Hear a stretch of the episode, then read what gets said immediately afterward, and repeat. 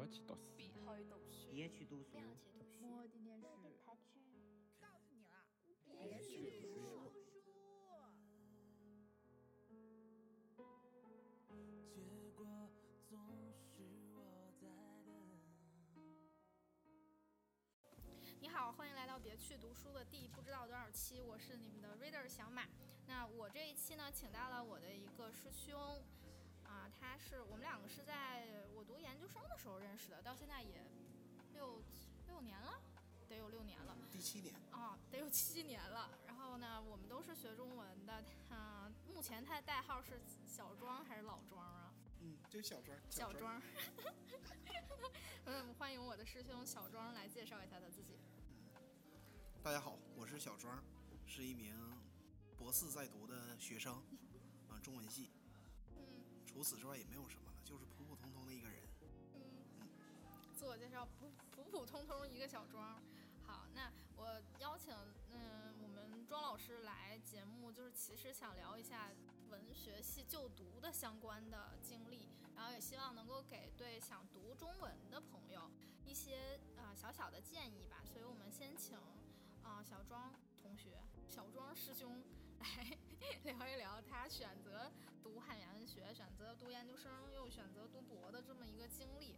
其实最早在高考的时候选择汉语言文学这个专业呢，嗯，这个原因我是很久很久之后我才体会到的，因为在整个高中阶段，嗯、我的数学学科特别薄弱，嗯、啊，所以我在很长时间里都以为我是为了逃避数理化，嗯、才会选择了相对而简单的。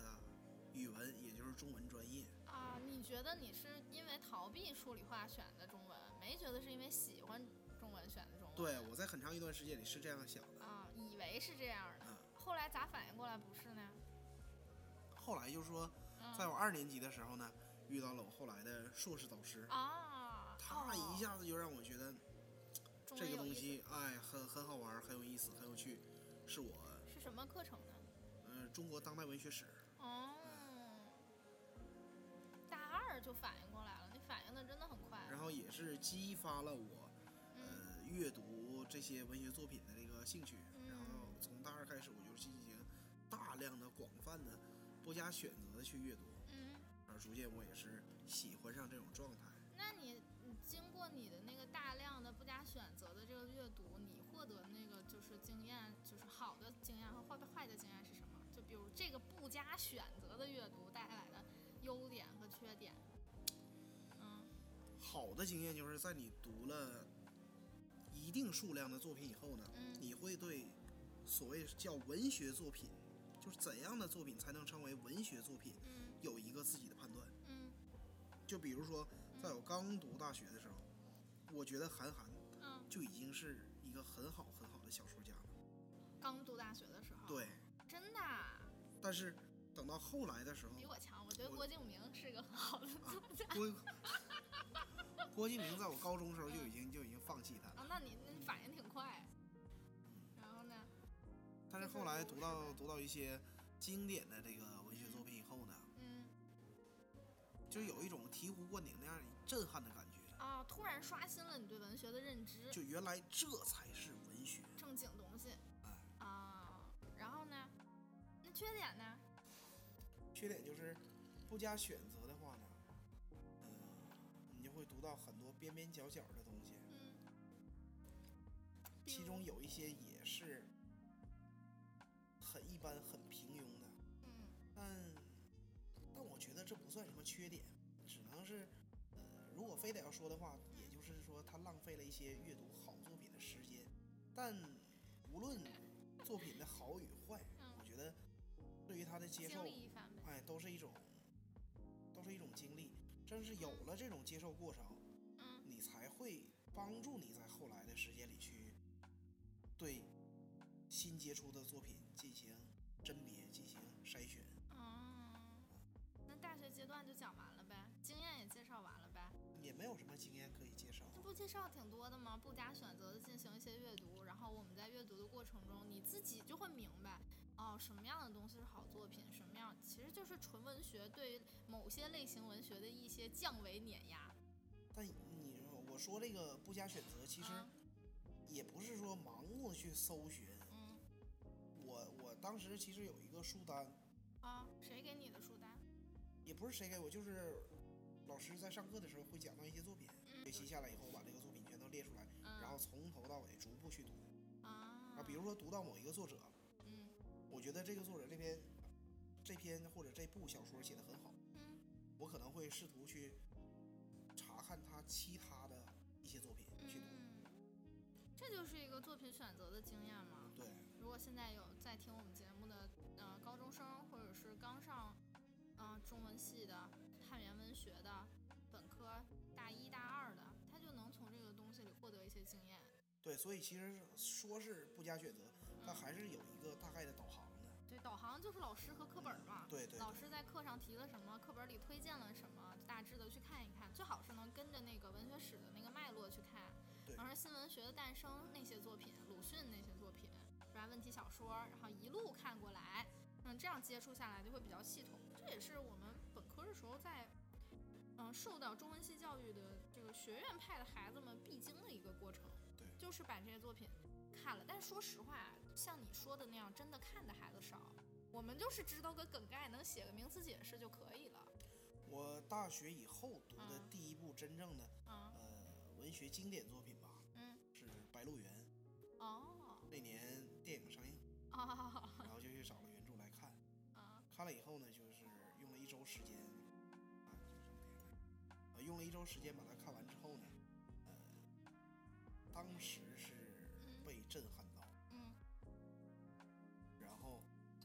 那个时候才去了解到有一个奖项叫矛盾文学奖。然后你后期就变成围绕着毛奖获得者来，看书了。对，就是先把毛奖啊作品都看一下。啊，这也是个好建议。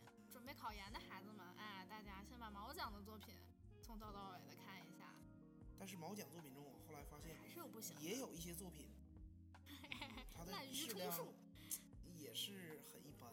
那就是那一年的竞争者普遍都不行了，哎，矬子里面拔大个儿。呃，除了质量方面吧，还有一种就是阅读者的这个，心境也会影响，也不是心境，就是阅读者的审美品层次、审美层次的问题。也会影响。就比如说毛奖作品，嗯你在高原嗯，我没看过。那个一共十部，四百五十万字吧，哦，我全都看完了。哇，你挺厉害，我是在后来读研究生的时候看完，怎么样啊？写的？他应该是非常好，怎么应该呢？是什么让你但是我非常？不喜欢，为啥呢？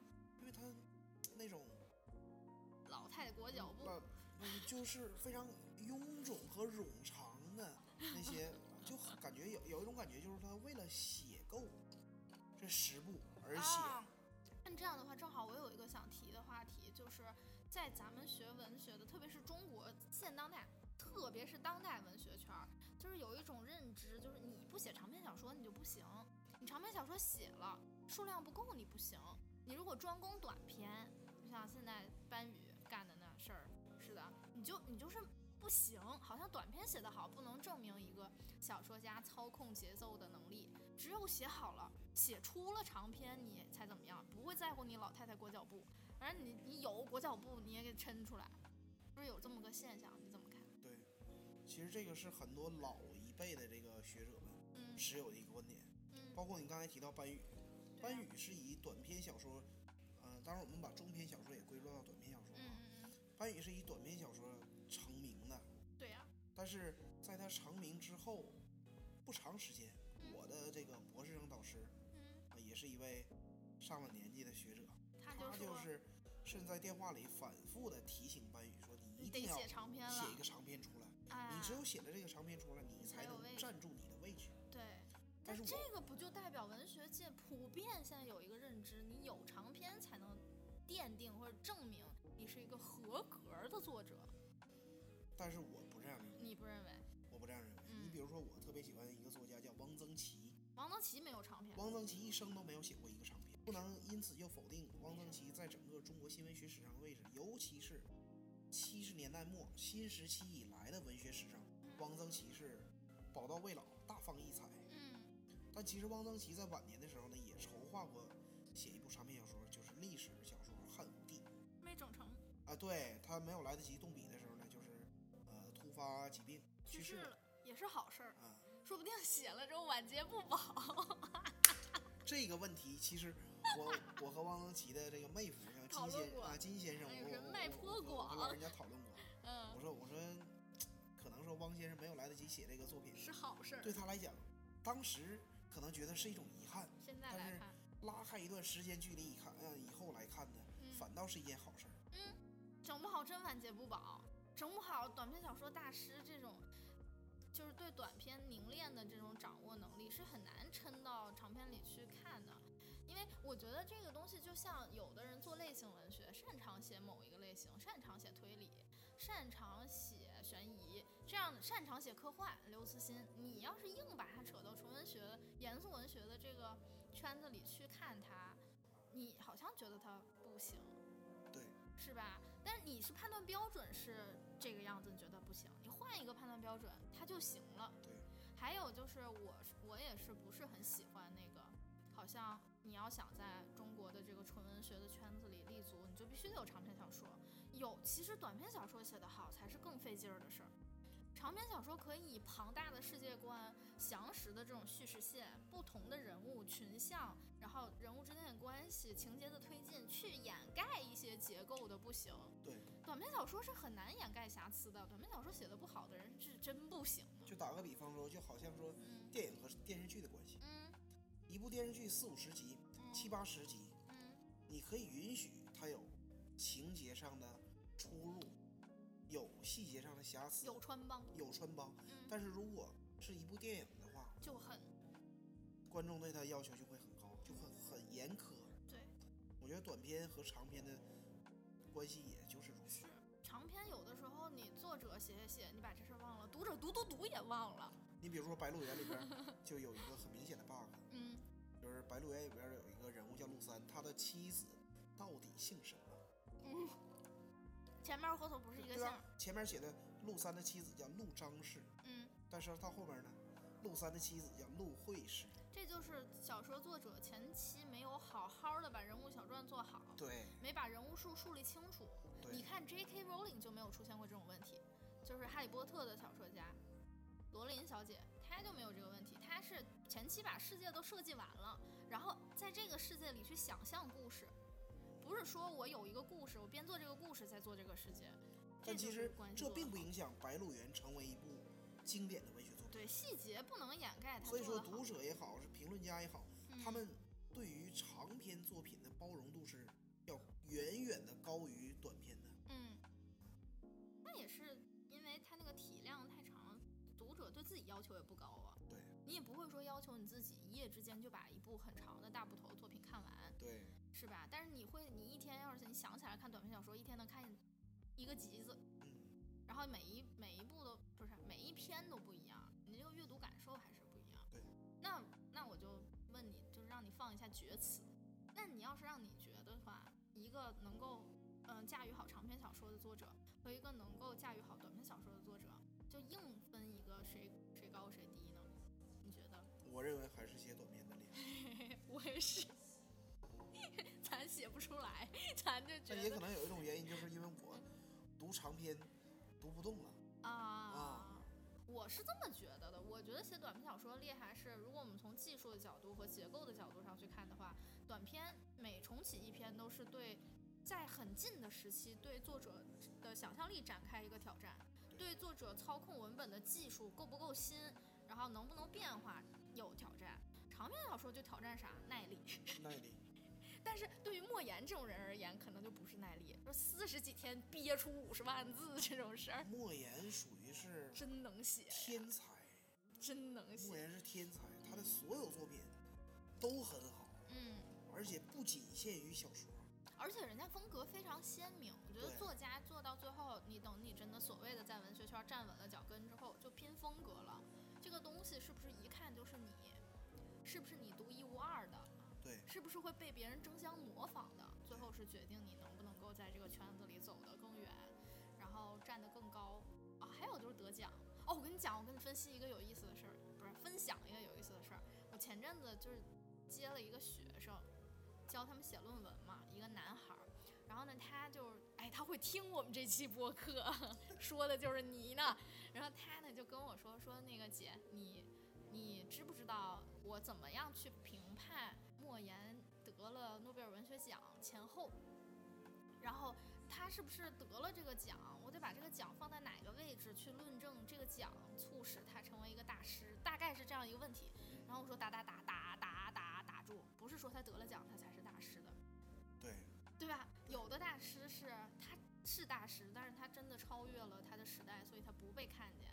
卡夫卡呀，画画的那个梵高啊，这些人都是这样的。因为我感觉好像做那个现在做现当代文学的硕士生们，普遍会有这样一种误解，就是他会把奖。和水平挂钩连接起来，对，挂钩。嗯，我为什么会提这个？就是因为你前面提到了你会看那个毛奖。这个时候我们现在是有判断，我们会觉得说毛奖作品里有好有坏，因为我们有自己的阅读审美了嘛。但是在年轻的孩子们眼里，就是他就可能就会觉得得了毛奖的都是好的。对如果我读了他觉得不好，可能是我的问题，我那个时候就有这种感觉。是吧？对，分享分享，详细讲讲那种感觉，是不是我的问题？读了以后觉得不好，能说具体作品吗？可以啊、嗯，流醒龙，天行者》，嗯讲的大概是呃山区支教的嗯故事。嗯我觉得写的非常差。啊，为啥呀？还得他奖？他后来那个黄冈密卷写的什么都很都很好，但是。他这个《天行者》真的很差。嗯当然，我也没有去探究说他既然写这么差，为什么还会得奖呢？嗯我猜可能是因为题材的原因啊，啊，但是也不一定。感动中但我国式的就是觉得原因。它非常差。还有什么嗯，毛奖作品还有哪个非常差的呢？点名差生可还行？那你当时读完，你怀疑自己了吗？读完《天行者》之后，我没有怀疑自己，我觉得就是非常差。那可可见是真的写的不好。对，嗯，那就不说了。当然了，呃，这都是我主观的，很很有可能实际情况就是我的水平不行。你不用这么客气。从我的主观角度，我没有怀疑过自己是我们就是这个主观角度对，对对我也敢放厥词，我就觉得《平凡的世界》写的不好啊，我跟谁 我都说《平凡的世界》写的不行，然后我还经常放厥词，余华的《文成》也不行。我提起来这段，其实就是想说，包括刚才庄老师讲的那个啊，就是一些一些太极式的表达，就是哎，这我可能是我主观的问题，或者怎么样。我想说，就是大家在读文学作品的时候，要有一个坚定不受那个标准动摇的想法。你就甭管他得了诺贝尔文学奖，还得了雨果文学奖，还是得了什么别这那个别的，你觉得不对劲儿，那他可能就是真的不对劲儿，在你的审美我我觉得是这样啊，就是如果是本科阶段的同学去阅读呢，嗯。你不要想太多，你不要去顾及嗯这个作家的脸面，你也不要去顾及评论家的感受，嗯，你只要遵从你自己内心的感受、内心的体验。遵从自己内心的体验你。觉得它好，它就是好，你不要因为是很多评论家说它好，所以它应该是他好。应该好评。论家的话跟你没有关系，对对对，还有一个就是你今天觉得它好了，你明天也可能觉得它不好。不好，对，或者说你今天觉得不好了，你明天你心境变了，然后你的那个整个评判体系变了，你又觉得它好了。要相信自己的判断，要相信自己的直觉。因为这些直学都是大量的阅读、学术培训培养出来的。你比如说有一部工业题材的长篇小说，嗯啊，是上海的一对作家写的，这一对作家是妇女。这个小说就是从解放前上海的三次工人运动嗯开始，一直写到新中国时期的工业建设，洋洋洒洒，然后穿透了几乎整个二十世纪。也有上海当地的著名评论家啊，对他给予了很高很高的肯定。嗯但是在我读完，我花了三天时间读完这本书，我就觉得简直就是在浪费生命，浪费三天生命。哎，浪费了一周生命。那你是觉得他哪方面做的不行呢？情节上套路化，人物呢扁平化，哎，然后还有一些技巧上也会看出粗，制滥造哎，粗制滥造，然后甚至把那些旧小说啊！的那种就渊湖派的那种那那种东西全都全都夹杂进来是它也不是说搞后现代戏仿的那种啊，不是，不是，就是纯纯烂，太狠了，纯烂，纯烂，这可咋整啊？那我们抽象刚才聊的那个内容，就是我刚才已经抽象完了呀，就是你阅读的时候，你就要相信自己的感觉，对，一定要相信自己。你觉得他不好，他就是不好。还是像我刚才强调一样，尤其是本科阶段同学。你将来都未必走所谓的文学研究这条道路。哎，那你为什么还要向所谓的评论家、理论家以及这些糊弄人的作者们妥协呢？但是有的时候它不是一种妥协，有的时候青青年时期就是不懂、不清楚、小心谨慎，也是他会对权威有一种有一种就是忌惮。对和向往，啊和向往和信服，哎，对，盲目的信服。对，所以会造成这种去读，读多了的话，你就会产生这种自信。所以，朋友们，如果你觉得读这个东西之后，你对你自己判断没有自信，你相信我，你一定是读少了，对，读多了会有自信的，不要去参考评论家的这个想法。可以适当参考。有些评论家，你你知道他和人作者什么关系啊？而且有些评论家甚至他的审美还不如你呢，就是这个叫长江后浪推前浪，你可能你起步比他晚，但是你接受的新的时代的气息也是不一样的。甚至有些作者会为了得到好评，使用一些超能力。啊，又开始了放厥词，大放厥词。有一些抄袭的作者，最近都已经近两年都爆出了一些抄袭的作者，甚至很有很多抄抄袭的作者和我们还是同行。这个事情也是让人非常愤怒。我当时我就说出一句话，就是写不出来可以不写，没有人拿枪逼着你写。如果写不出来这个事情能变成你缝合怪的理由的话，那我们大家都出去抄好了，对不对嘛？还有就是不真诚的道歉，就是欠道了，也是白道。还有一点就是，嗯。一定不要去接触那些垃圾文学，比如说，动辄上长达数百章、上千万字的那网络小说，网络小说，我哎，网文不同意见，、爽文，我不同意见，哎，这种东西我觉得可以看不。要去看，简直就是浪费时间。不，你看了，你就会知道，你看的时候一定要有意识地去分析，我为什么看这个东西让我开心，开心在哪儿了？当你明确了那个奖励机制，它开心的点是什么之后，你才会能够做到说，对网络小说感到无聊。有很多人对对网络小说不无聊，因为他们不知道是什么东西刺激到他们，让他们觉得开心。那是一种很粗浅的平和平滑的刺激。那不不，但是我也不是说反对那些大家为了休息玩儿看啊。但是近些年确实网络这种网络小说有特别哎好的呃发展的很好，改编的，但是其实我一直到今天，我还是持有着我最开始的那个态度。我的老师说，我说现在作家门槛太低了，只要会上网能写两个字儿，啊，就能就就敢叫作家了。啊，哎，那正好就聊到包括一些青春文学青，春文学怎么了？，青春文学，什么叫青春文学？你嗯比如说，在我读过的有限的小说里啊，嗯现在你就随便就能想到的，嗯，我觉得冯唐的《万物生长》三部曲很好，冯唐不行但是他比刘同、啊，你往下比是比冯唐还可以，卢思浩，还怪有谁？摸摸头。哎，这些人，这些人简直就是。但是怎么样，大兵还是占一点儿窍，挣钱呢？大兵有个笑话你听过吗？没听过。啊，说大兵去旅游，嗯然后呢夜晚到一个老妇人家借宿，嗯，老妇人就问说你你是谁呀？大兵说我是银匠、皮匠、流浪歌手、民谣诗人、黄金右脸、电台主持人、佛家弟子。老妇人说嗯算了，人太多我家住不下了。这一段很像那个《权力的游戏》龙妈登场。不是这个播出去，大兵不会起诉我。大兵不会听我们节目的。如果有一天我的节目能听到大兵耳朵里，那我那我后半生有保障了，我觉得。那我就接着刚才的说，刚才咱们不是碰巧就说到这门槛问题吗？就我师兄说那个，感觉现在做做文学门槛忒低，门槛忒低是不是？作家门槛忒低。那你觉得文学这个东西门槛高吗？就是学文学这个门槛高吗？这个我和另一位师兄曾经聊过，嗯我觉得就是，呃，文学，什么叫学文学呢？要么就是文学创作，要么就是文学评论，嗯嗯，这些东西下限极低，但是上限也极高。嗯，下限很难。下限低到什么程度？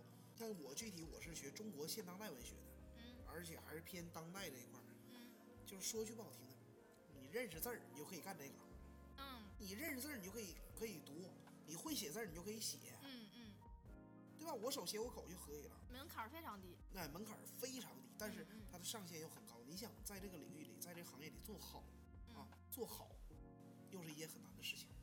对对对，但是你要这么说的话，任何行业想做好都很难，你都不用说别的，小宇宙想要做一个顶级的、顶流的播客都是很难的啊。但是入门儿很简单不，但是你的入门绝对没有文学简单。啊，对，因为你还得会剪辑，对你文学认识字儿就行。认识字儿也很难。九年制义务教育过了就行，都不用九年吧，小学六年上完就可以。但是呢，那个审美的习得是很难的，很难的。就最后拼的就是一个风格和审美。我认为哈，一定要在这种成长期的时候，不要去吃屎。读点好的，不成长期不要去吃屎，那样会影响你发育。但你要这么说，我感觉骂的是我，别骂了。你就比如说我高中时代嗯啊，那些男男同学，嗯他们这个坐在后排，然后会干什么呢？十块钱买一本儿嗯特别厚的那种玄幻小说，嗯，然后把它均分成五到八份不等，分着看。然后把这每一份都编号，嗯这几个人五到八个人，然后轮流的去看。啊、有意哎思。那时候可太开心了，但是那个东西，我就觉得影响你。就是屎。那我们就探究一下，为什么青年读者爱吃屎呢？这话是青年读者要揍我们，为什么青年读者情不自禁的吃屎呢？为什么会这样呢？它是一个文学审美没到那个位置，可是你要怎么把文学审美提高呢？你还是得读书，读书你就是会，你就控制不了你会吃屎吗？真的纯文学的东西太严肃太干巴了，哪个年轻人爱看？所以还是要尽早的遇脱离到一部吃屎遇到遇遇到一部能够真正的震撼到你的作品。作品，你就比如说我，嗯我刚上大学的时候，嗯我刚才提到一个韩寒，还有谁呢？嗯，我还读三毛的作品，哎呦，握手。哎我是高中的时候读的三毛，哎，那会儿我觉得就已经很好了。嗯，非常我的震撼我人生的作品就是三三毛的作品。但是到了《白鹿原》之后，我再回头一看，全都是垃圾。你不能这么说，三毛可真不是垃圾，在游记里面三毛很牛了。我我我我就不是很喜欢。你得凭着看，三毛不是纯虚构，白鹿原是纯虚构。对，那你要这么说的话，就跟我之前我也放个厥词，我之前很喜欢阎连科，然后看了一些阎连科的作品，看的不多，后面就偶然有机会看了马尔克斯，看完马尔克斯再回头看阎连科，我就放厥词，就是弟弟 但外国文学我读的不多啊，外国文学我读的多我读不进去，啊，对，有的是翻译文文学包会有括外国电影我也我也看不进去。不太喜欢看。其实这一点我们就可以也可以提醒一下我们的朋友们，就是不管你是阅读有偏见也好，或者是你你自认为你的阅读面比较狭窄也好，没有没有必要去忤逆着自己的兴趣去进行阅读的扩充，因为你不喜欢，那就不属于你目前你想要审美的东西，那你就先把你目前想要读的东西读了，然后你读着读着读着读着，你就会有一个稍稍想要扩张的想法了。那那个时候再扩张也不迟。我们两个就是两两个相反的路径。对，我就是特别喜欢读外国文学。我还你知道我最近读都已经不局限于什么什么欧美那些主流作作者了，都是什么土耳其的啊。什么韩国的？最近看了一个韩国，哎，那个作品特别棒，那个作品叫《白》，是写《素食者》那个韩江写的。韩江不是拿了那个布克文学奖吗？打败了那个土耳其的那个帕慕克，拿了布克文学奖第一个亚裔布克文学奖获得者，一个女作者叫韩江。她写的那个白，我就哇惊为天人。读完以后觉得说，原来亚洲文学还可以写成这样，那就是因为我对中国文学兴趣不大，然后我就喜欢看一些周周边边、犄犄角旮旯不一样的东西，你就会一直读下去，你就会形成一种比较比较脱离中国现当代文学的视角。这个东西就是是利也是弊，就是你可能有一个另外的视角，，B 就是那些作品都没看过。我觉得是好的，我觉得是好的，应该应该要广泛的阅读，尤其如果你是还想再往深走一步去研究的话，嗯更是要读那些外国的作品。嗯，这也就是我现在想去做。举步维艰的一个重要原因，就是我的阅读量很小。那你觉得你不喜欢读外国文学是因为啥下原因。因为你想，我我很喜欢汪曾祺，啊，汪曾祺老爷子给你托梦了，装啊，别看外国作品所以说。其实 我更倾向于，嗯我更喜欢的就是中国古典的那种那种味道。嗯，审美比较偏中式，汪曾祺和谁比较像呢？和张岱比较像。没看过我都。明代的张岱，他的啊就是汪曾祺的小说啊、散文呐、嗯有这种晚明小品的这种味道，包括他改的一个《聊斋》，还有一点儿这个六朝志怪那种感觉。虽然我学的是当代文学，但其实我还是挺喜欢古典的一些东西。对你还是挺挺有那古典文学素养的，这一点我就自愧不如。嗯，走到博士这段儿，走到博士这段儿，其实是我自己把路走绝的。因为硕士毕业之后，我当了一年的高中教师，嗯哎，高中教师。然后这一年呢，因为我这个个人风格的原因对学生呢，不管是教学啊，还是管理啊，嗯，啊，可能和学校想象的和要求的不一样。都不太一样。当然，我如果现现在是我自己在说，肯定会美化我自己。啊，啊，我会呃尽可能充分的尊重每一个学生。嗯。就是在我班里，学生你有什么兴趣爱好都可以，嗯，这些兴趣爱好包括但不限于抽烟、哎呦，喝酒、打架、谈恋爱，都可以。你这兴趣爱好走得挺偏门儿啊。我我唯一的要求就是，你要保持一个好的学习习惯，啊，要有一个端正的学习态度，而且你的学习是要应该不断的进步的。除此之外，我什么都可以放一放。对，但是成长型的确实也得都体验嘛，抽烟、喝酒、谈恋爱都是成长的一部分但你想带着这样一群学生吧，后来就比较难受。啊。学校就那样，然后我就不干了。不干了之后呢，呃，那个时候你想，我这个人又做不了别的什么事儿，只能是当老师。高中老师我都体验过了，如果是义务教育阶段，初中和小学我就更不可能了。嗯于是只能往上走一步。而我们这个专业，你想去高校做教师，嗯，你想往上走一步，你至少需要有一个博士学位。是那个年代，你要再往前几年，一六年、一七年硕士也可以去教教大学。那是三本，对呀、三本怎么了？三本也挺好我还是，想到，正正经大学对。对对对对，哎不行，这话说三本怎么不正经了？所以你就选择继续读书了，那对主要其实是为了想要去大学当老师对对对，啊。所以说读本科、读硕士嗯都是兴趣使然，嗯，但是读博呢，不是有有一点现实的功利因素。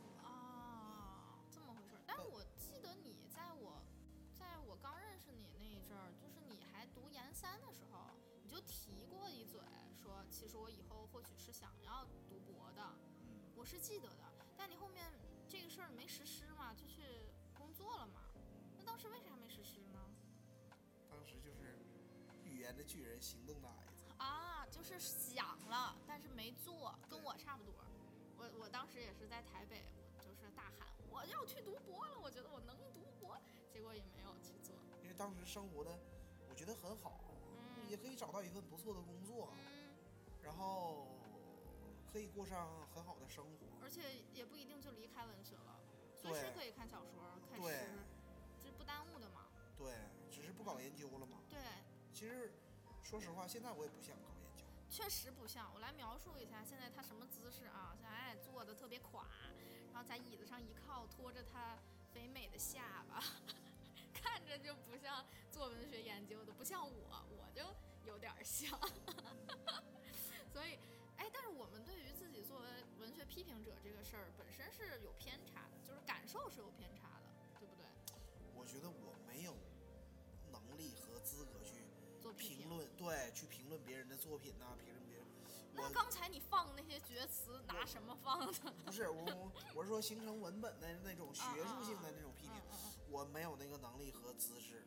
那嗯我我其实如果完全能够自自己做主的话呢，嗯我只愿意做一个读者嗯啊。就好了那你想做普通读者还是专业读者呢？啊！我就想做一个普，普通读者，那你快去看看伍尔夫的《普通读者》吧。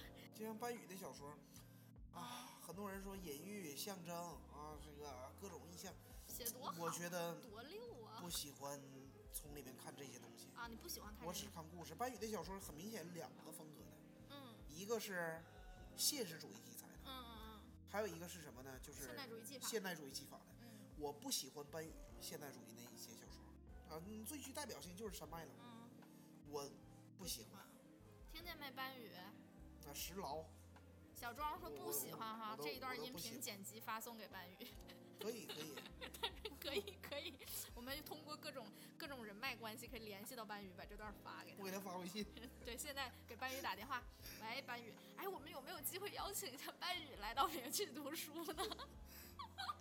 他可有能现在就没有可能没有时间了。班宇红了吗你？要是倒退三年，还行，他能现在打个电话就来了是吗？那这样说，就是班宇其实红了，就是他一方面他的朴素的叙事做得好，一方面他又足以控制和掌握现代主义的技法。而且作为一个东北孩子，尤其东北孩子怎么了？尤其尤尤其我和白宇还都是沈阳人，嗯，就他的那些东西会让我产生巨大的共鸣。共鸣。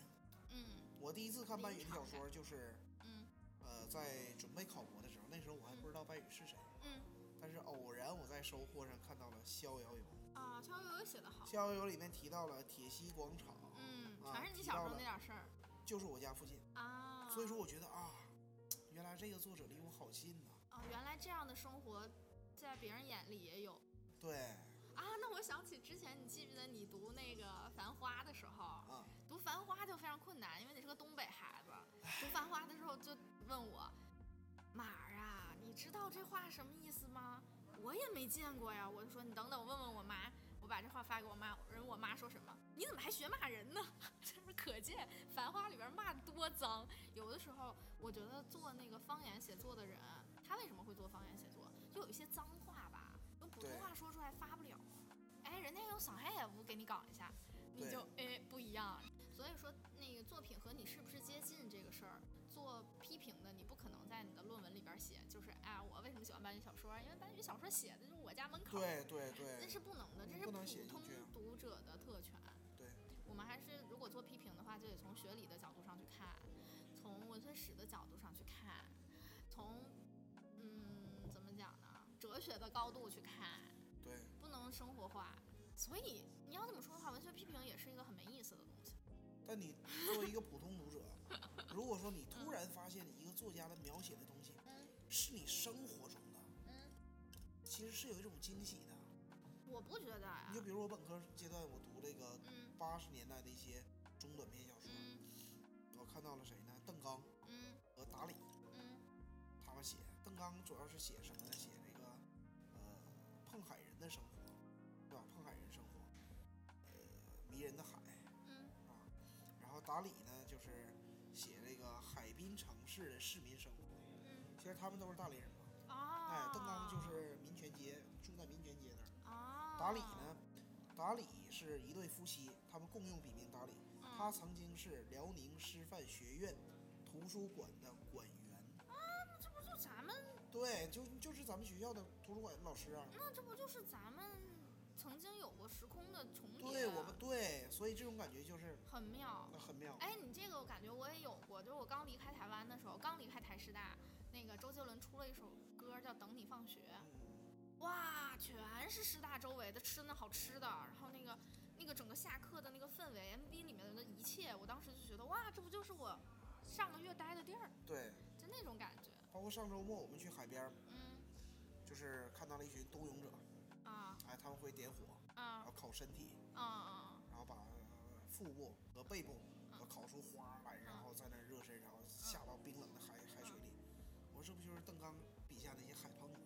嗯，海什么海碰子？海碰子，对，那是东北话。呃，就是在这个六七十年代，啊然后这些人呢靠海吃海嘛，啊他们就会在冬天的时候，啊然后趁着严寒，嗯呃，把身体烤热，然后跳进海里边儿去抓一些海参，抓一些鲍鱼这些东西，然后来吃，或者是卖给海味饭店啊，啊，来赚取一些生活的这个费用劳动人民的美丽生活。啊，对，就是嗯充满了一种野性和张力那种啊美。你这个野性说的太好了，我又想到一个题外话。我妈从小在那个农村长大的，她对路边的那种绿化果子就抱有一种野性。每次看到那个绿化果子，他就忍不住的说：“攫取这是个什么？”对，想要攫取它。那这是个什么果子？这个果子能是什么味儿的？然后我记得我那个时候就说我妈，我说妈，你真的你带着一种野性。我们有一种被城市生活驯化的嗯感觉，我们就觉得那是绿化。你甭管上面结什么果子，你就今儿你给我在这儿种一排西瓜，你告诉我是绿化，我可能就啊，那是绿化，我们就不会对它有那种生存方面的需要。对，你不会觉得说，哎，我这个西瓜我吃进嘴里它甜，或者是怎么样？对，哎，那那我们这个野性被驯化，所以我们学中文了。所以说中文系其实有的时候嗯，很难培养出作家来，中文系就不是培养作家的地因为。你学了这些东西以后，呃，学了所谓的理论、嗯所谓的技法，然后进行了阅读以后，你再去创作的时候，你就会被自己给封住。对，哎，过这个，呃如果有读没读中文系，对中文系有兴趣的人，可能会很好奇这个问题，就是学中文的专业的人为什么少作家？确实，中文专业作家少。哎，台湾还有几个纯中文系出来的作者，对吧？大陆真的少，都是要么学理科的，学医的，是吧？从鲁迅开始，这个学医的写小说这个事儿，就是就是班宇是学计算机的，啊，学计算机双雪的。涛是学法学的，你看，都是自己本行不好好干，来抢我们饭碗的。余华是牙医，余华是不想拔牙了，想去文那个叫什么文化宫待着，不想上班莫言。是军人，对，但是莫言纯是对文文学系出身的也是，对纯是文学系出身的，比较科班的。他是那个徐怀中的学生吗。嗯，就师从大佬说是师从大佬了，只要激一下我们的老师，把我们的老师培养成大佬，我们就是师从大佬的人。中文系学子两条路，一条激一激你的导师，让你的导师变成大佬，出去拿一些奖，比如说我们可爱的张老师；要么就是把这些老师们都熬死，天下就是我们的了。你就这两条路，没得选。因为我们说实话，就是只有智商和资质双平庸的人，不好但也不坏，才会在中文系踏踏实实的做科研。我都不好意思说科研，做学术研究吧。对对太下了，做不了这活儿。对，太高了人挣钱去了对，对，人挣钱去了，不会像我们一样一个月领两千来块钱补助，然后就美滋儿了。我这个补助领到今年六月份也没有了，我我已经我已经没有了。但是我们还在坚持。那我们，我就想问，为什么呢？为什么还在坚持呢？因为没有别的路可走。啊、天哪，好悲伤！讲到这里，真的没有别的路可走吗？你考虑过这个问题吗？我考虑过，嗯我我把我的人生阶段分为大学前和大学后，嗯就是说就是说从上大学以前的时候呢，呃，也是比较混乱，比较混乱，呃，不是那种乱啊，就是活的私生活混乱。啊乱乱糟糟啊，一团乱，没有什么规划。嗯但大学以后呢，我总是能在一个关键的节点把路走绝。你比如说 关键节点本科升升硕士考研的时候呢，嗯那正赶上本科四年级，然后毕业季找工作嘛，嗯所有人都在去找工作，嗯，但是我没有去，你干啥了？我就只是一门心思备考。但是如果现在回想，如果当时考不上怎么办？你连工作也没有了。不，那个时候好找工作。我们本科毕业，你还比我早一年，那个时候没有现在这么不好找工啊作。，那倒是。只不过就是说，人家春招就走了，对对你可能要等到很后面，校招甚至没有了，你要去社会上找。对但是中文系是这样，万金油，你要有自信，只要你肯找工作，你饿不死。对，但当时我就是完全把这条路绝掉，然后等到这个考博的时候呢，啊，又破釜沉舟很多人。都是说啊有一份工作，然后嗯在职一边准备那个一边工作，然后一边在准备考试，考上就去，考不上呢我还有份工作。嗯，我是先辞掉工作，然咱俩都是这样的，对呀、立即先把工作辞了，工作没了再开始我就是比较习惯于把自己的路。给走绝，我走绝了之后，然后绝处才逢生。你怎么会是这样的视角呢？我不觉得，我和你其实是一样的，我是十月份辞职的嘛，然后就准备考试嘛，然后我辞了之后，我会觉得说这个东西这个事儿让我非常更加坚定，我是做了这个选择的，它会提醒我为这个选择继续做事儿，直到你能走到那个目标为止。我没觉得是我绝了那条路，其实我我是一个比较懒的人，咋懒了？你多勤快啊！我是如果有退路，我可能就不会努力了努力向前了，啊！所以我只能把自己所有退路全断掉之后，我只能朝前走。其实你也是一种暗示，对，在心里暗示自己你没有路了，对，身后就是就是这些万丈深渊。对，啊！那你那要是考不上，你可咋整啊？考不上再考。那我们刚才聊了一下，嗯，博士阶段，聊了一下作为一个专业读者，作为一个文学评论者，大家各自对自己的定位啊，以及小感觉，包括我们作为怎么说呢，总觉得自己作为批评者不入门儿，不行事儿，没有能力啊，要还要继续磨练，继续努力，这其实就体现了我们刚才讨论的文学的门槛的问题。你看似入门很简单，其实想要提升，想要在这个这个领域、这个地界儿找到一个自己的萝卜坑，还是挺难的，还是挺难的。我们现在顶多说给我们扔到大学里当个汉语言文学的老师，哎，给大家上上文学史，咱们还是感觉可以。但是如果 你现在让我们说，就是做那种什么玩意儿都能批评，什么都能写出它的价值意义，写出它的啊、创新性的人，就还是难，是吧？那这一嗯啪聊完了之后，我就是还是想问咱们庄老师一个问题，就是就你个人而言，你觉得文学它是个什么东西，以及选择文学专业的优势和劣势分别是什么？我就只能从我个人的角度，首先文学是一个不需要成本的爱好，嗯然后它还是我生活的一位非常重要的辅助。嗯嗯就是在你无法去行千里路的时候，由于种种原因的条件的限制，比如说疫情，哎，当你无法行千里路的时候，文学可以让你的灵魂超出你的肉身，然后去到更天地之间自由的翱翔。嗯，对的，我觉得是这样。那就是旅行机器呀、对，嗯，但是阅读体验给我们带来的身临其境的那种临场的感觉，对，是文学可以带给我们东西。所以你觉得文学是一个不要钱啊，或者说只要一点点钱的旅行机器？呃，以及呢一些嗯。呃小说，小说中的人物，啊当然是塑造非常成功的人物，不管嗯是所谓的这个呃正面形象还是反面形象，嗯他都会成为阅读者为人处事的一个参考。啊，老师。对，他是他是一个老师。所以这是在我们学习型的人的眼睛里看，其实任何工具都是能拿来学习的。呃，文学都是其实都是一种教育的渠道。便利的教育渠道。对对对，嗯，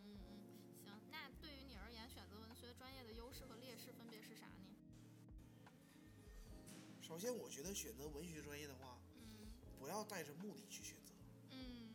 你说我读了这个文学专业以后，嗯。我就会找到一份很好的工作，我就会赚到很多很多的钱。不要考虑这个，嗯。甚至可能说你很多人，你比如我们是师范大学本科毕业嘛，嗯，对，很多人毕业以后，他去从事教师，去做公务员，嗯，我们的朋友他们已经在某种程度上已经远离这种所谓的文学的这个东西但是你能说这四年的学习不对他的人生观、价值观产生影响吗？嗯，也对他的审美造成影响。啊，对呀、这些东西都是潜移默化的。他一定是不一样的。就是大肆犯罪的文中文系，在你的生命里大肆犯罪，就会留下痕迹。就比如说 我和新宇嗯，啊，我们两个人你和小母，啊，就就我和新宇，啊，我我和新宇我们两个人，我是经历过这种文学教育的，嗯他呢是没有，对吧？他是学管理。嗯那最简单来讲，每个晚上我们看月亮，感觉都是不一样的。我们看月亮，我会说今晚月色真美。他看月亮就但是觉得啊，如果我和庄老师说今晚月色很美，你就会明白那个指代的意思是表白的意思。但是如果我和新宇说今晚月色很美，新宇说他他说是的，是挺美。他会 或者说哪儿美因为因为他这这句话，它背后的那个共识是教育给我们的，对，是吧？像我就会觉得啊，这个月亮，李白看过他，苏轼也过看过他，它，哎，也到今天轮到我了。轮到我去看他，嗯。对，就是金月曾经照嗯我，我特别喜欢看月亮。啊，那有题外话可以聊一聊题外话。那请问你对毛姆的《月亮与六便士》是怎么看的？我没看过，你没看过毛姆的？没看过，但是我知道是怎么看的？我没看。我知道前几年有一句话说啊，满地都是六便士，他却抬头看见了月亮。嗯哎呀这句话其实我觉得挺俗气啊。啊，被用烂了。啊，对呀、就是用烂了。呃，实际上毛姆怎么说？毛姆还是值得一读的，《月亮与六便士》也值得一读的。至于说他他他在你的那个阅读历史里扮演一个什么样的角色呢？你读过就知道了。有的人像小庄不读他也知道，就不适合自己，或者说级别不够，或者说与自己不和平这样。就是还是我的审美，嗯嗯，没有就是投覆盖它射到他，呃覆盖到他那个地嗯方。。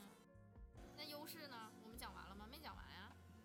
没讲完，就是说你学文学，你不一定非得要从中得到些什么。嗯嗯嗯你学了法学，你学了医学，嗯这些都是很实用的学科。嗯但是文学它是一个很抽象的东西。你读了汉语言文学专业，嗯，你未必就真正的学了文学。对你没有读汉语言文学专业，你未必就不你未必就和文学没关系。形同陌路。嗯，。对对对对对，那它的优势是啥呢？读文学这个专业，我觉得从我的角度来看，嗯就是读文学专业会带给人一种诗意。嗯嗯嗯 就这种诗意，它不是说，呃，在生活中处处显露出来的，嗯，它是一个可能就是那种一瞬间那种感觉，啊，就会很微妙。它其实就是改变你体验世界的方法对啊，这是读文学专业的优势。对，在这几年的学习过程中，这这些审美的风花雪月的东西已经进入到我们的生活里，然后从我们观看世界的过程中体现出他们的能量，大概是对这样。好，那你觉得学文学专业选择文学专业劣势是啥呢？劣势就是，呃、从现实角度讲，首先不赚钱其次呢，如果你像我一样，就是说进行深入的、更高层次的一个学习，嗯，你会陷入一种痛苦。对，就是说，像那首歌里说，呃，我们烧自己的房子和身体，就是只有燃烧自己，你才能看见那个火光。对对对对，是的，是这样。这就是劣势了。其实优势劣势是一体两面的，对你就是要为那个优势付出劣势这一部分的代价。对，你要是学计算机的，或者是更赚钱的行业，你可能就不用烧自己了，有的是东西给你烧，但其实那样他也失去了一点浪漫的东西。也不一定。那可那个行业没有浪漫的东西，它应该是失去了一些接接触浪漫的机会。对，哦，我觉得那些真正浪漫的人，如果读了这些应用学科，他们也难受，嗯，难受。他们也折磨。对，所以浪漫的人都来选择中文系吧，中文系倍儿浪漫。所以你看汉语言文学专业，其实你如果继续深入的话，嗯，它是主要分为语言和文学两个方面。对对对，你走语言言就是不浪漫的，对，那语言就是不 浪漫。我们都是那个被语言折磨过的人。那一对儿眼神知道了彼此的心情。语言类就是比文学类好找教职。对是的，我身边的朋友们就是语言类的出去，也不用带太多的成果，就能找到很不错的而且所有的文学类里边儿，如果单从找教职这方面儿，中国现当代文学是最不不好找找的。对，这个也是给大家提个醒啊！如果你现在正在面临硕士选专业的、选方向的啊朋友，你如果以后想路子好走一点，你可能会选择语言，或者说你如果语言你觉得不行，文字不行，太偏理科了，那最好你选择古代文学呢。外国文学、学呢，外国文学呢，比较文学呢，呃，文学理论，啊，搞好文学理论更更有的孩子更不喜欢。如果你是文学类的，你想走文学方向，你可能最后再选选现当代。非必要不选现当代。对，非必要不选现当代，因为现当代就是不是那么好找工作，但如果你足够的热爱，也可以，反正就也不要错过。对，也不要错过，反正这是我们的建议啊。那行，那我们聊到这儿差不多吧。我想跟咱们庄老师聊的主体差不多聊完了，但是我们两个还有一个共通的地方，就是啊、庄老师是以常常写小说的，也有小说发表，是吧？是一个小说的创作者。我呢是不常常写诗的，那我也有诗歌发表，但是严谨意义上来说是一个写诗的练习生、爱好者，爱好者啊。我们都是爱好者爱。好者，那我们就从那个创作的角度上，就是聊一聊在文学创作的过程中经验和呃反思。嗯，怎么？我先说？你先说吧。我先说，我能说出啥呀？那那我先说啊。你先说吧。我觉得写小说，嗯呃，可能是受汪曾祺影响啊，就是我把小说和散文的边界不是那么清楚，啊都是一种叙事的文本，嗯都是讲故事。嗯而这个故事呢，如果你真的去花心思去营构一个故事，嗯。塑造一个人物，嗯。我觉得他很难让他鲜活和立体。嗯。所有的故事嗯。啊，嗯就是说我写过的所有的故事，嗯。都是来自身边、来自生活，甚至来自记忆深处。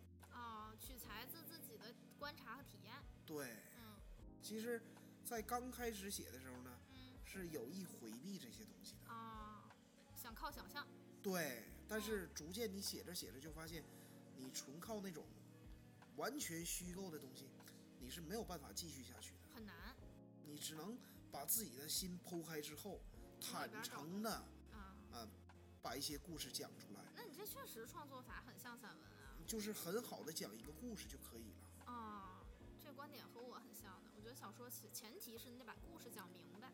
啊，在我的小说里，我的父亲也出现过，我家的邻居们也出现过，啊啊，甚至说我啊是身边的朋友啊，之前的恋人啊，啊，他们全都出现过，但当然也也都是做了一定的变形处理，啊但是呃，至少在写的那一过程中，我是真诚的，嗯，我真诚的看待着他们。你这点很重要。你觉得真诚很重要？我觉得真诚是唯一的法宝在小说创啊，在小说和散文的创作中，真诚是唯一的法宝。哦是这样，所以技法的东西倒是其次，是可以习得的，我觉得技法，当你足够真诚的时候，不需要了。技法就没有那么重要了，因为每个人嗯他本身就是一个很好的故事，只是说你有的人你很了解他，有的人你不是那么的了解他不。是那么的了解的人，就用想象去补全。这个人你不了解，不意味着他没有故事，而是你不知道他的故事。哎，每个人都是故事的载体。而且还有一点就是要观察生活。因为我最近在看，我今天也背出来了，就是那个帕慕克的那个《天真的和感伤小说家》嘛。帕慕克他讲到他写作的时候，其实前期可能学徒状态的时候，就是更多的依赖经验，然后添加少少的想象，然后把这个东西丰富起来，让它更像一个故事，让它更能通过故事的方式去吸引人。他后面他不是写那个纯真博物馆嘛，在做纯真博物馆期间呢，他就真的把自己变成一个博物馆一样，他会去搜罗那个时代的物品。那个时代的物品就有旧旧的使用的痕迹，他观察这些痕迹，去想象它曾经被什么人使用过。但是这个东西虽然和你刚才说的那个生活经验不像，但是我后面想接的这一段就是，他想象谁在用它，想象他的父母在用它。所以说白了，就是穿越时空的物件儿拿到面前的时候，你仍然是依赖经验在进行想象，依赖观察在进行想象。就是如果我们要给现在的小说创作者一点建议的话，就是可以两结合，是吧？我觉得就是你要真诚，你要你要把自己整个展现出来，你不要遮去遮掩。对，你就比如说我在春节期间，我不是回了趟家里吗？嗯呃，回到我小时候生活的那个镇上。嗯在我小的时候，我觉得那是一个，嗯，包括后来很多年里，我觉得那是一个比较偏僻，甚至说在那个传统的煤炭行业落落下去以后，潮落以后，它是一个比较落后的一个地方。嗯但是当我我在很多年里，其实已经淡忘了曾经的那些生活、嗯那些人、那些事儿。但是当我重新站在我生活的那个家属楼楼下的时候，我看着整面楼的这个窗户，嗯我还能清楚的想起来，我曾经住在哪间房啊啊，我的哪个伙伴张三住在哪儿，李四住在哪儿，我们曾经怎么怎么样。嗯，我觉得那是一个很好的回忆，包括我到那个小公园去，嗯那公园里有一块石头，是一块火山石，嗯我都能想起来二十五六年前我爷爷带着我，我如何在这块石头上玩儿。童年经验和记忆。对，哎，那你觉得双雪涛写双雪涛班宇写那个时候的沈阳，是不是也是？我觉得他们更厉害的一点就是说，你看班宇是嗯三十岁的时候成名，他嗯写的是这个工人村嗯啊，最早在豆瓣儿发表叫《达尼总在下雨天》。嗯班宇一直到了三十岁左右，他还生活在工人村，也就是沈阳市铁西区赵公街一带、劳动公园一带。啊，后来他结了婚以后，才搬到了其他的地方去生活。其他的地方，那么他在写的时候，他的故事全都停留在九十年代末啊，二十一世纪初。那个时候，其实班宇也就是十四五岁，他的记忆如此之清楚，嗯而且，呃，班宇对我的小说创作有一个很大的影响，就是说，嗯一口语化写作啊，在之前我是贼东北，对四个字儿，四口。语化写作，二就是细节狂魔。后来我写小说，在我的导师，我拿拿给我的导师看，然后导师说也没有说我别的，就说你的语言感觉很好啊，再有就是细节，写的很好很好。因为我看过你的小说，印象最深的是那个歌厅，歌厅姐姐啊，KTV 公主姐姐的故事。我真的是，我当时看了我就觉得很真诚，而且我很喜欢朴素的叙事。虽然我现在看西方的外国文学，就是看小说，都是喜欢那种比较炫技的、比较现代技法，包括我喜欢现在的韩国的作者也是一样，他们的那个技法，那种现代人的忧愁，让我觉得很有魅力。可是，可是看看庄老师的小说的时候，你会觉得是，呃，怎么说呢？年纪很大的人写的，嗯，是很质朴、很纯粹的作品。我就觉得，如果有小说作者现在在尝试进行创作，千万不要被技术迷花了眼。不要过度的使用那些技巧。对，可以使用，可以去想要去驾驭它，但是对于读者而言，你是你是驾驭了技术，还是你被技术吃掉了，是很鲜明的。我觉得不值得，就是你你费尽心力的想要讲好一个故事，不值得被一个技术吞掉。对，你的故事不要被他打得支离破碎。对，如果说你可以破碎，你的破碎如果是有目的的，那么也 OK。就怕就怕为赋新词强说愁，对，为了高深而选择高深的技法，并不能让你的故事显得高深，而只能让你的故事显得单。你比如说细节上，汪曾祺啊，其实汪曾祺汪曾祺出场二百次了，汪曾祺倒不是细节汪曾祺主要是他对生活的观察非常之细致。汪曾祺是一九二零年出生，嗯到了一九三七年的时候呢，他就离开了家乡，嗯。从此四十年嗯。没有回去过。嗯。但是当他晚年七十年代末开始写小说的时候，他对家乡的那些人那些事儿信手拈来。啊，汪曾祺的小说也是个记性好的。其实他都不是那种线性叙事，嗯。他总会有其他东西支出来，然后去破坏掉他这个呃叙事的线性结构。哦。比如说他写这个最有名的《受戒》，嗯说明海去当和尚，其实就是被他的舅舅从家里带到庙里去做和尚。但是这一路呢，写了什么呢？写了木匠店是如何刨木头的，啊，嗯香店是如何做香的。嗯因为汪曾祺的生活，他生活在这个高邮，高邮当时那一片地都是汪家的地。啊然后，呃，现在那条街叫人民路，原来叫东大街，是一条东西向的街。呃，汪曾祺的家后门在开在草巷口，出来之后就是东大街的中中段然后东大街这一段儿就是香店、药店、嗯炮仗店、啊衣服店，呃，木匠店、车匠店。啊，你说他净在那条路上观察，对，这个东西是像天赋一样的，因为你看我们刚才提班宇，或者说我们后后来提汪曾祺，那个东西很有可能就是他们小时候，他心思没在别的东西上，他心思全在这东西为什么是这样的，这东西是这样的，它怎么是这样的，全在观察。对，然后他就童子功对，就留在了他的记忆宝库里。等到他创作的时候，他把那宝库啪一打开，啊，他里边取一些材什么的，而且汪曾祺和班宇其实他们都是受到了，汪曾祺毋庸多言，那肯定是要受到嗯旧学的那种影响啊影响。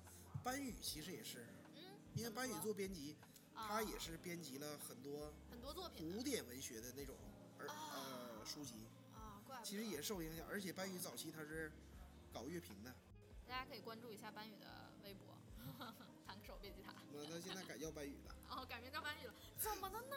怎么向向世俗屈服了呢因？为那些乐评的刊物都已经逐渐停刊了。哦，真可惜，一个音乐时代的落幕，说随着唱片结束就结束，哎，这个扯远了，扯得太远了。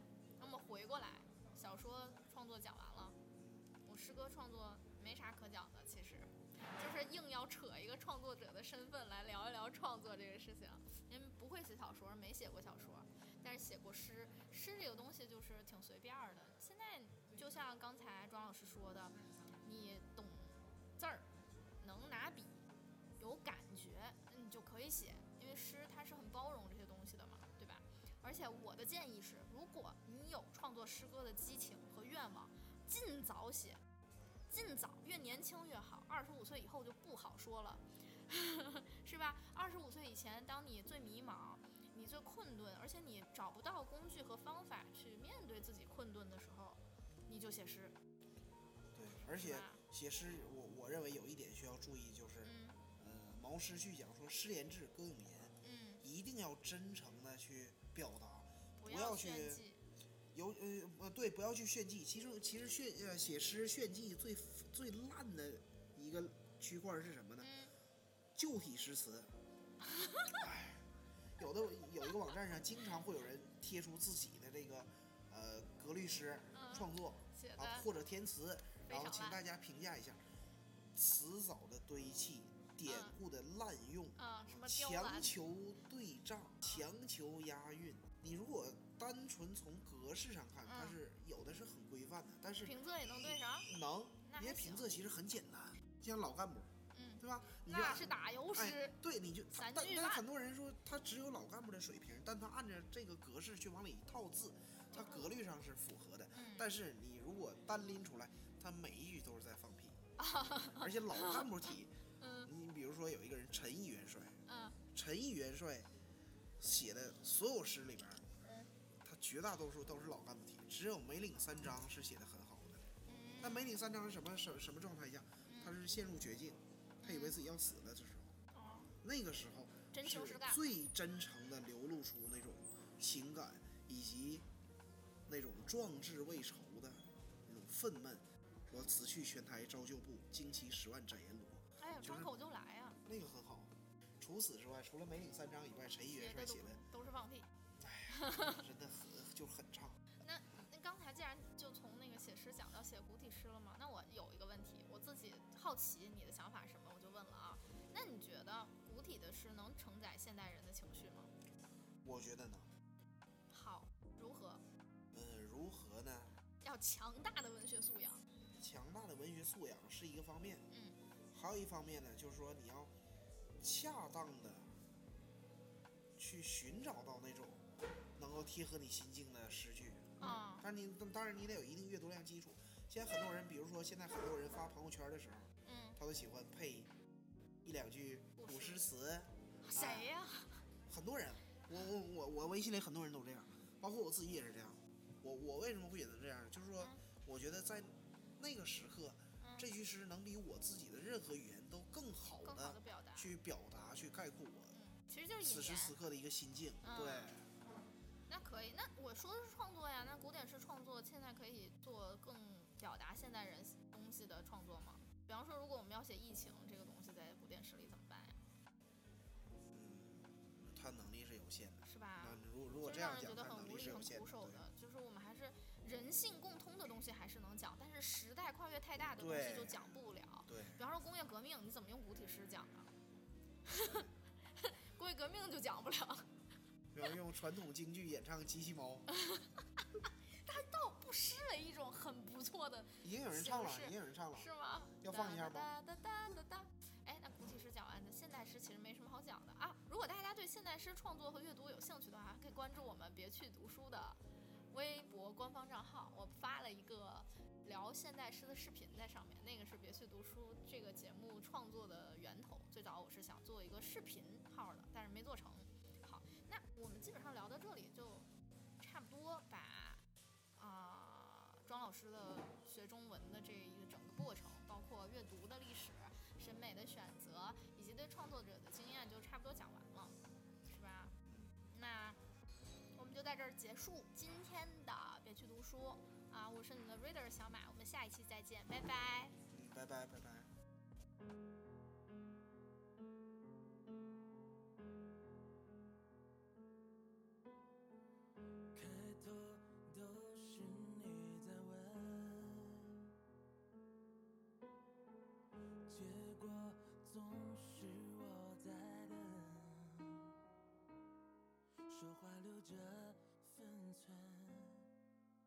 气氛却不见加温，爱没有了库存。你说的承诺真，显得我存心敷衍。这些套路的情节，苍白的上了，是不是分开一定要六年，才觉得不那么随便？你要的全拿走，把回忆化成空，不要在乎感受，体面的有所保留，说过的话当成平复所。我不必再为你迁就，说一句分手借口，一遍两遍三遍，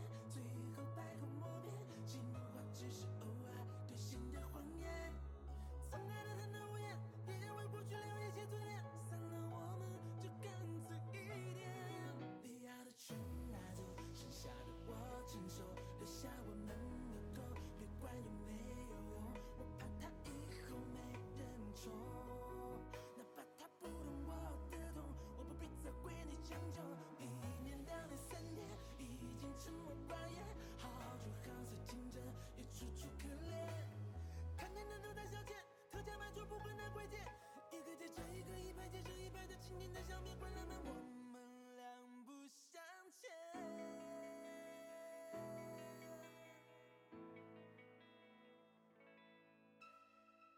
你说的这么认真，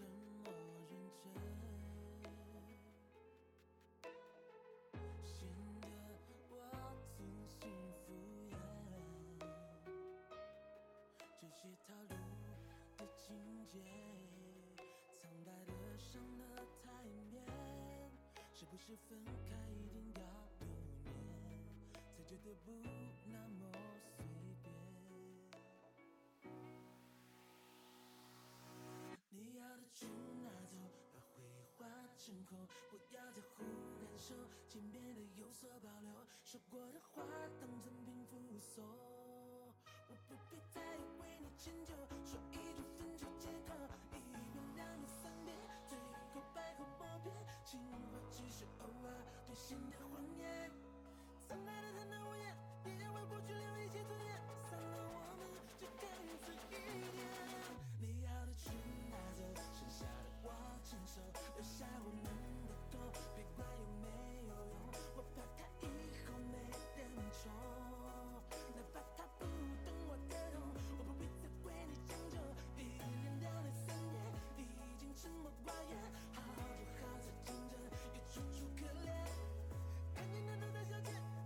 不会拿贵贱，一个接着一个，一排接着一排的情景在